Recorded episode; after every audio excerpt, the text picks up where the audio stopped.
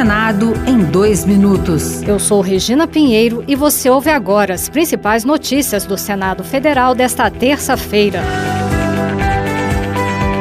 O Senado aprovou o projeto que torna obrigatórios o levantamento e a divulgação da demanda por vagas em creches públicas para crianças com até 3 anos. A verificação deve ser feita pelos municípios e pelo Distrito Federal com o apoio dos estados e da União. O objetivo é ajudar na cooperação entre os entes federados e nos repasses do governo federal para a expansão da rede de ensino, como ressaltou a senadora professora Dorinha Seabra, do União do Tocantins. A proposição avança ao admitir a busca ativa de crianças em idade escolar e ao estabelecer a necessária interlocução com instâncias que podem fornecer dados e informações de elevada relevância, como sistemas de saúde e assistência social, os cartórios e outros bancos de dados controlados pela administração pública.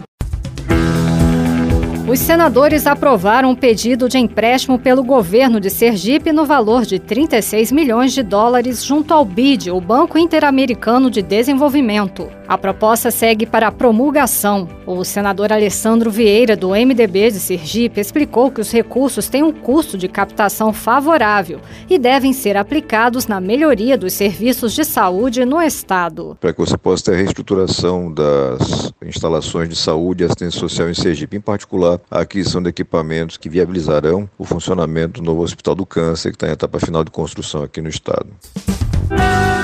Outras notícias sobre o Senado estão disponíveis em senado.leg.br barra rádio.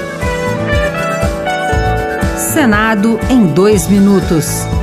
Uma produção Rádio Senado.